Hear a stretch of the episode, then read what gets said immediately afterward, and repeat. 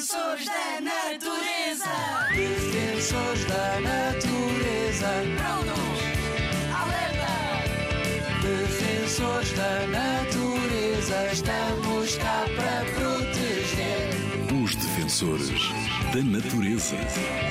Eu sou o Rui, o defensor das florestas. E eu sou a Kátia, a defensora do planeta. Químicos na comida? Blech!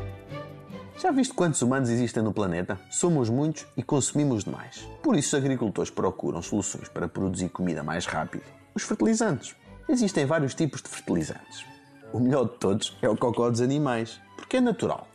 Mas existem outros que têm muitos produtos sintéticos para que as plantas cresçam o mais rápido possível.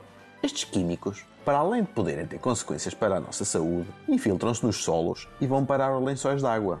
Aquela água que se acumula em pequenas grutas debaixo dos solos e pode ir parar a vários ecossistemas de água doce, como os rios e os lagos. Estes químicos, além de poderem ser prejudiciais para nós, acabam também por prejudicar os animais que vivem nestes ecossistemas.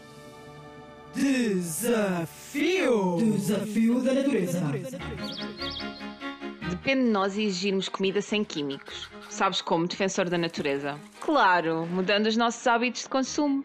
Já sabes o que tens de fazer: olhar para as etiquetas, procurar mercados locais e explicar à família a importância de escolhermos produtos de origem sustentável.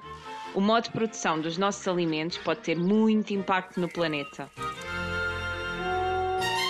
Rádio ZigZag, ANP e WWF a construir um futuro em que as pessoas vivam em harmonia com a natureza.